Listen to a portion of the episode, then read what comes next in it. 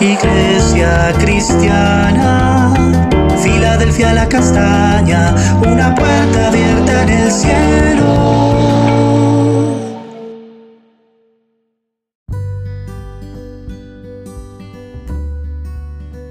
Ama Iglesia, Dios te bendiga. Continuamos hoy con nuestro estudio de Eclesiastés capítulo 1, versículo 1 y 2, que dice así. Palabras del predicador, hijo de David, rey en Jerusalén. Vanidad de vanidades, dijo el predicador, vanidad de vanidades, todo es vanidad. El día de ayer hablábamos acerca de la autoría del libro de Eclesiastés y veíamos cómo existen algunos argumentos en contra de la autoría del rey Salomón. Pero la mayoría de los comentaristas se inclina en pensar que el autor del libro de Eclesiastés es Salomón. Y como nosotros vemos aquí en el capítulo 1, se menciona que dice palabras del predicador, hijo de David, rey en Jerusalén.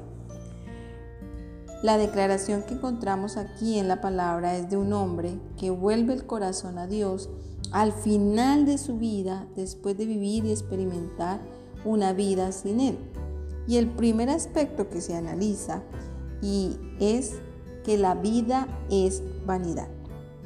Cuando miramos la definición de la palabra vanidad encontramos que nos habla de algo que es como el vapor, que se va, algo que es como una ráfaga del viento, un soplo, que se va de nuestras manos, algo frágil, fútil, breve, inestable, que no tiene efecto, que se presenta como un engaño. Para el autor, la vida era una vanidad. Una vida sin Dios era vanidad pasajera, sin sentido, sin, sin valor, que se va, que se esfuma. Pero sabemos que cuando nosotros nos acercamos a Jesús y Él entra a nuestro corazón, la vida cobra valor y sentido. Y aunque sigue siendo una vida que vive un día a día de una manera pasajera, adquiere un gran valor en Dios. Otro aspecto que destaca aquí el autor acerca de que la vida es vanidad, es pensando en el concepto de que todo se va, todo deja de ser aquí en la tierra. Es pasajero. Todos los aspectos por los cuales nos podemos nosotros afanar y una vida se puede afanar aquí en la tierra, aquí quedan, no son eternos.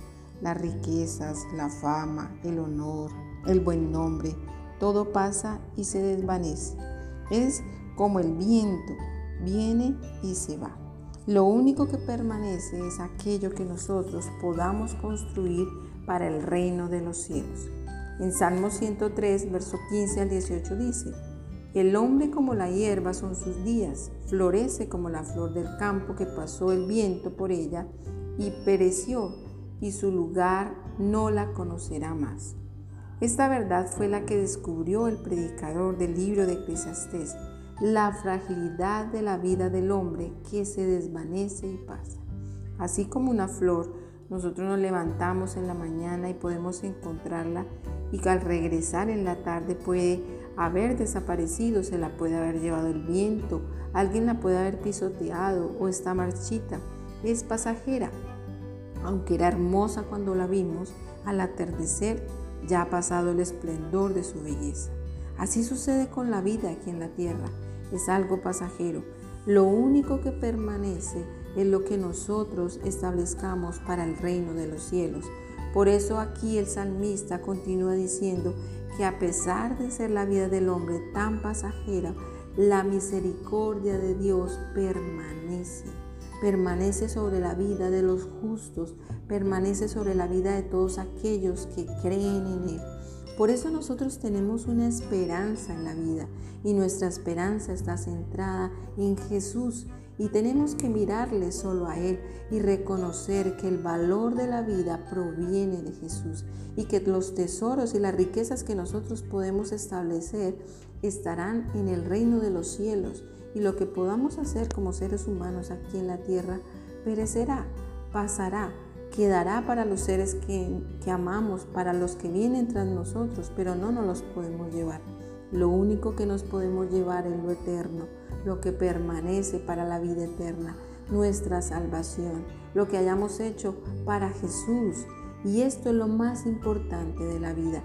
Y fue a la conclusión que llegó el predicador. Después de haber disfrutado tantas cosas, después de haber experimentado y tenido tanto conocimiento frente a todas las cosas, haber disertado sobre todos los aspectos que pudo haber visto en la vida, disfrutar riquezas, mujeres, honores, lugares privilegiados, su conclusión fue que todo era vanidad. Y al único punto al que pudo llegar a encontrar un sentido de la vida fue en Dios.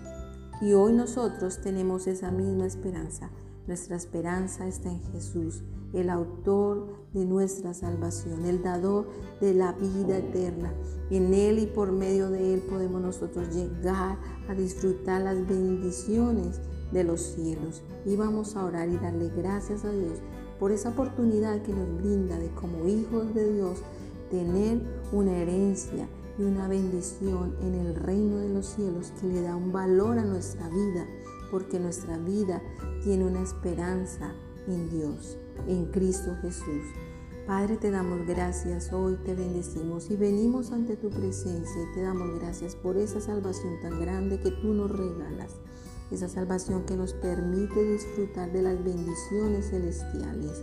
Y hoy te damos gracias, gracias porque nos has hecho tus hijos, gracias porque nos amas, con amor eterno nos has amado y has prolongado tu misericordia sobre nuestras vidas y has dado un valor incomparable a cada una de nuestras vidas, un valor que permanece y trasciende al reino de los cielos.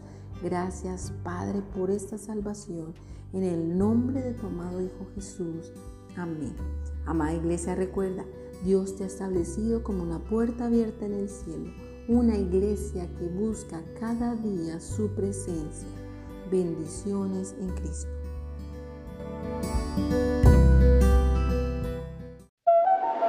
Iglesia cristiana, Filadelfia la castaña, una puerta abierta en el cielo.